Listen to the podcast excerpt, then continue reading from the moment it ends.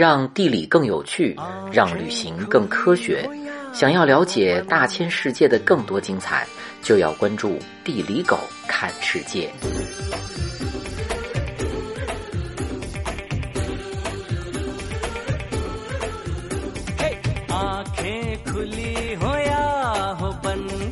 印度是南亚最大的国家，无争议领土面积两百九十八万平方公里，大概是中国的三分之一。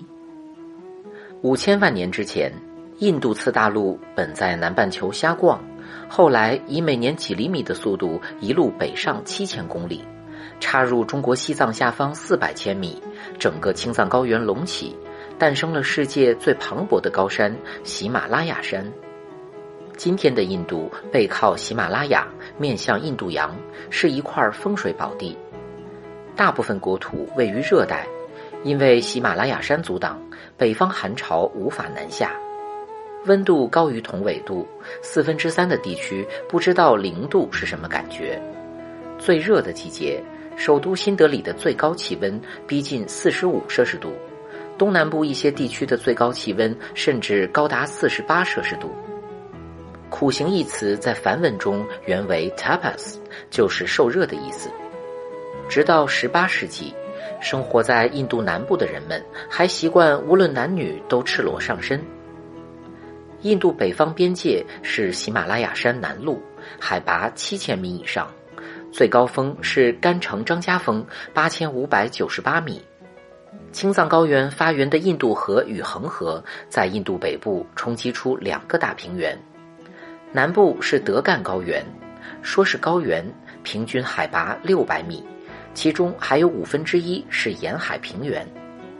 印度的平原占总面积百分之四十三，土壤还特别肥沃，冲积层有一千三百米厚。每年季风都带来充沛降水，平均降水量一千一百毫米，大部分土地都能种，国土是中国的三分之一，耕地却多一倍以上。曾经全境被森林覆盖，天然食物取之不尽。从远古时代就非常适宜人类居住。人类最早的祖先就从东非千里迢迢跑到印度南部谋生。大约在公元前三千年，在西北部印度河流域，今天印度和巴基斯坦交界的地方，诞生了人类最早的文明之一——哈拉帕文明。人们在印度河流域种植大麦、小麦和棉花，中国的棉花就是从印度传入的。哈拉帕文明持续了八百年，为何消亡，至今都是未解之谜。今天，巴基斯坦和阿富汗边界新都库什山有个开伯尔山口，成为链接中亚和南亚的重要通道。在古印度历史上，这里是重要的贸易通道。也是古代丝绸之路的一部分。当年中国和尚玄奘就是从这里来到印度求取真经。同时，开伯尔山口直到今天都是重要的军事通道，也是印度的软肋。只要通过了开伯尔山口，整个富饶的南亚就一马平川，唾手可得。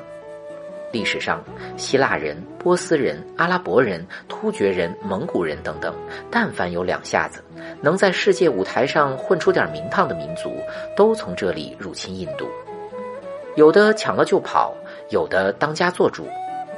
混战融合的民族越多，印度内部就越难统一，越没有力量抵抗外族入侵，印度就长期处于这种外族侵略恶性循环中。直接导致整个南亚地区人种繁多、血统混杂、民族复杂，大大小小的民族和部族有上百个。世界上至少有七个宗教在印度发源，虽然官方语言只有印地语和英语，但日常使用的语言有一千多种，宪法承认的语言有二十二种，钞票上就印着十四种语言。因为这种语言、宗教、文化差异，一言不合就打打杀杀，历史上大部分时期都是列国纷争、征战不休的内耗状态。公元前两千年前后，在中亚骑马打仗的雅利安人首先通过开伯尔山口来到印度。雅利安人来到印度，学会了种地，印度政治生活中心从印度河流域转移到了恒河流域。因为农耕社会对牛的依赖，从那时候起，母牛成为神圣的动物。印度人从此不吃牛肉，满街都是流浪牛。游客最大的痛苦是天天看牛在街上跑，却吃不到牛肉。白皮肤的雅利安来到到处都是黑皮肤土著人的印度，有了一种莫名的优越感，就发明了一种瓦尔纳制度。瓦尔纳在梵语里是颜色的意思。通过皮肤颜色把人分为三六九等，这就是最早的种姓制度。种姓制度经过三千年的发展，规定人生来就分为四个等级，终生不变。低种姓想要成为高种姓，只有通过努力工作，等下辈子重新投胎。不同种姓不得通婚。还发生过高种姓姑娘爱上低种姓小伙子，然后小伙子就被灭口这样的人间惨剧。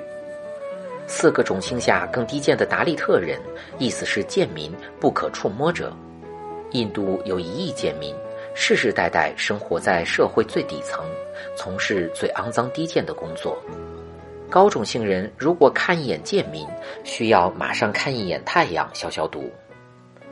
虽然种姓制度已在法律层面废除，但至今依旧根深蒂固地存在于每个印度人心中。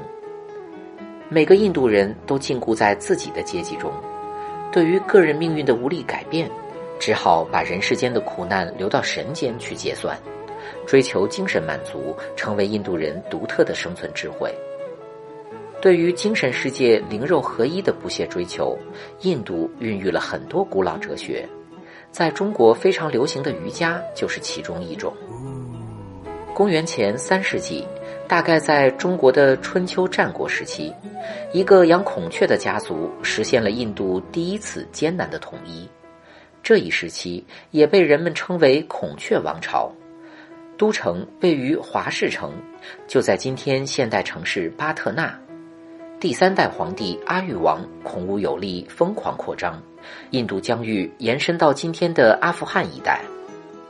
阿育王在印度的地位有点像中国秦始皇，他戎马一生，杀人如麻，听说还喜欢吃孔雀，口味很重吧？本以为阿育王可以好好经营一下印度美食，结果突然有一天，这哥们儿加入佛教协会，放下屠刀，吃了素。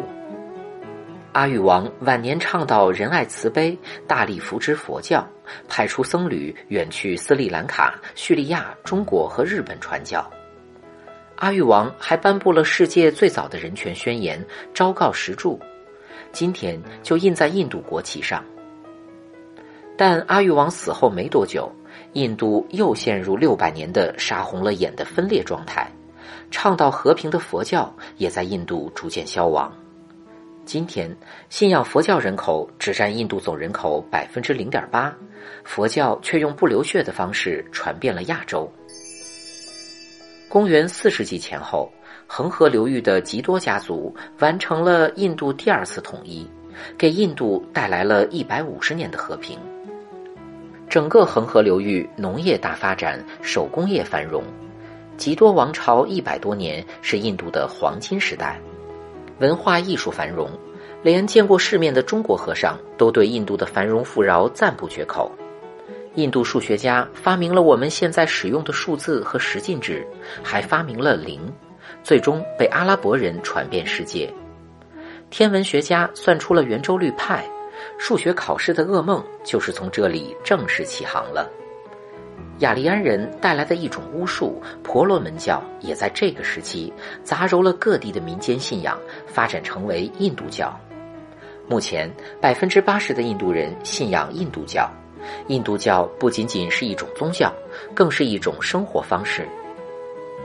教义复杂，核心是多神崇拜、转世轮回。印度教中有三千万个神。鳄鱼、孔雀、老鼠、毒蛇都是神明，备受崇拜。结果就是印度教和美食有仇，不止不吃牛肉，高种姓的婆罗门什么肉都不吃，觉得吃肉是下等人的行为。今天一半印度人吃素，直接导致百分之十五的印度人营养不良。公元八世纪，阿拉伯军队入侵，伊斯兰教正式传入印度。因为吃牛肉的问题，伊斯兰教和印度教之间的矛盾不可调和，又出现几百年的混战。直到十六世纪，大概中国明清朝时期，突厥人第三次统一了印度。因为这群突厥人拥有蒙古人彪悍的血统，被称为莫卧儿王朝时期。莫卧儿就是蒙古的意思。伊斯兰教成为统治宗教。今天的德里还能看到大量穆斯林建筑。你能想象一个以牛肉为主食的穆斯林君主，面对一群把牛当大神的印度教徒，内心是何等草泥马狂奔吗？但是莫卧儿王朝的阿克巴大帝是一个开明的君主，他倡导宗教宽容，幻想一个伊斯兰教和印度教其乐融融的乌托邦，还和印度教的陋习对抗，禁止杀婴儿、童婚和驯夫。阿格拉堡就是阿克巴大帝修建的，他去世的时候，印度 GDP 世界第一。可惜他的子孙没那么争气。他有个喜欢画画的孙子沙贾汗成为皇帝，沙贾汗就是印度宋徽宗，治国一塌糊涂，艺术玩的溜。他觉得西方绘画是油腻腻的垃圾，痴迷洁白的大理石。他给亡妻修建的泰姬陵成为穆斯林建筑艺术的巅峰。最终，莫卧儿王朝后期在印度教徒起义中陷入战乱频繁的老套剧情。今天。百分之十三的印度人信仰伊斯兰教，大部分集中在北部。印度是世界上第二大伊斯兰国家，多亏了穆斯林朋友，让我们中国游客能有口肉吃。印度南部地区盛产香料，马拉巴尔海岸产世界最高品质黑胡椒，是哥伦布最初的梦想。印度人虽然不爱吃肉，但对于香料的使用非常疯狂。从小就大量食用咖喱、生姜、丁香，还把辣椒、姜黄、胡椒等十几种香料混合到一起制作成咖喱，传播到世界很多国家。从16世纪开始，葡萄牙、西班牙、荷兰、法国都从海上来印度占过便宜。在众多西方列强哄抢了几百年后，17世纪初。印度在大英帝国统治下，真正意义实现了统一。世界上两个最不会吃的民族就这样相遇了。一八七七年，英国维多利亚女王加冕为印度帝国的皇帝，英国接管了西岸港口孟买、南部港口马德里斯、东岸港口加尔各答，成为英属印度的首都。印度煤矿、铁矿资源丰富，农业条件好，被称为大英帝国王冠上的宝石，其实就是原产品基地。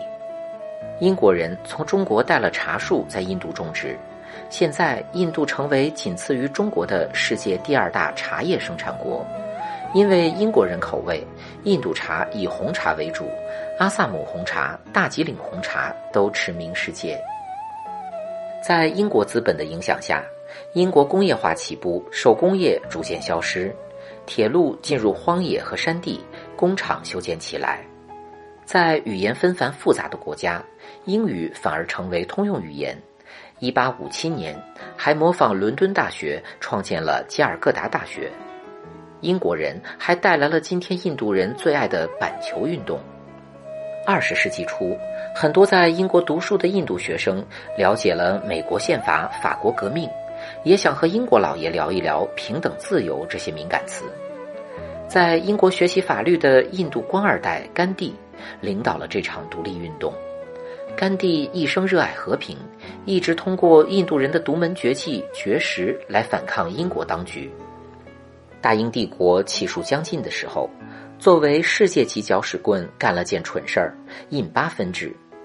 整个英属印度被人为割裂成穆斯林的巴基斯坦和印度教的印度，印度分得了原殖民地百分之七十七的领土和百分之八十二的人口以及主要工业企业，失去了主要粮食产区和工业原料产区。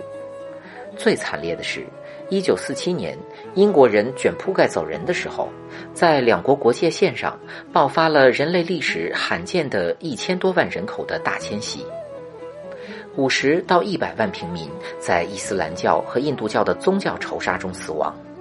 至今，印巴这两个把核武器绑在裤腰带上的国家互相敌视，成天为了克什米尔炮火连天。独立之后的印度，国际环境优越到飞起，没有战争波及，还得到美国和苏联大量援助。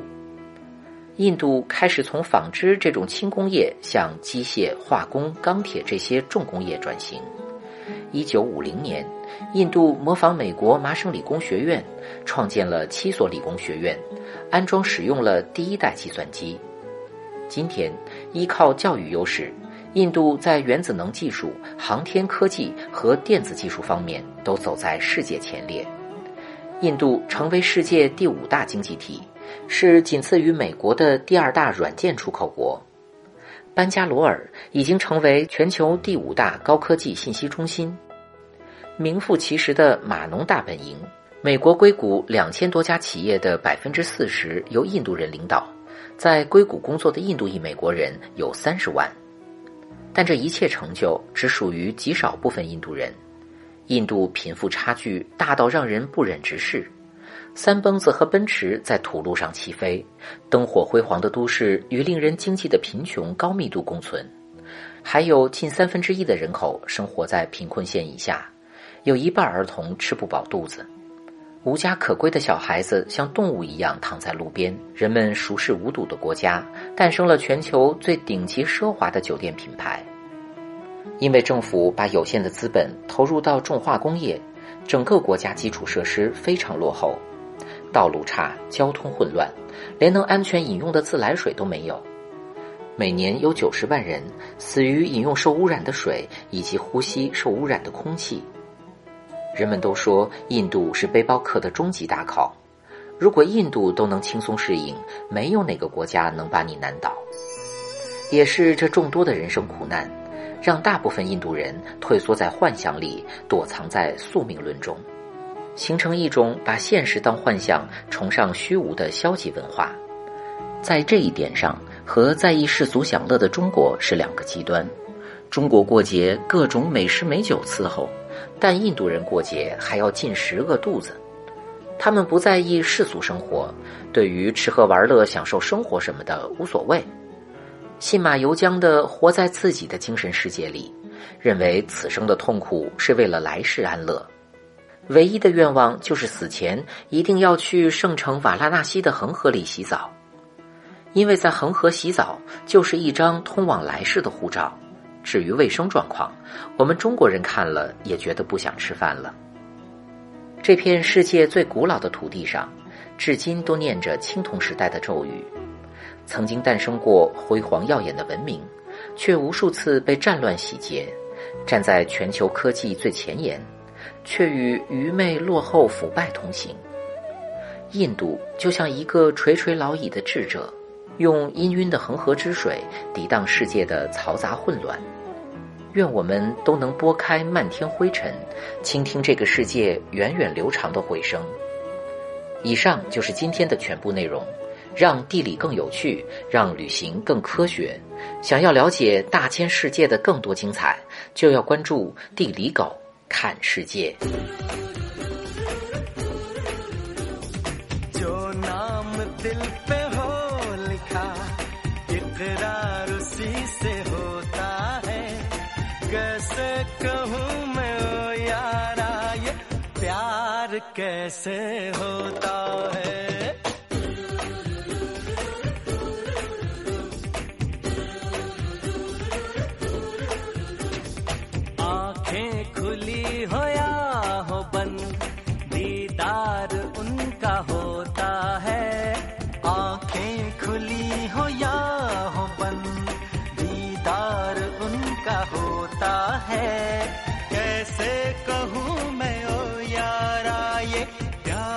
कैसे होता है?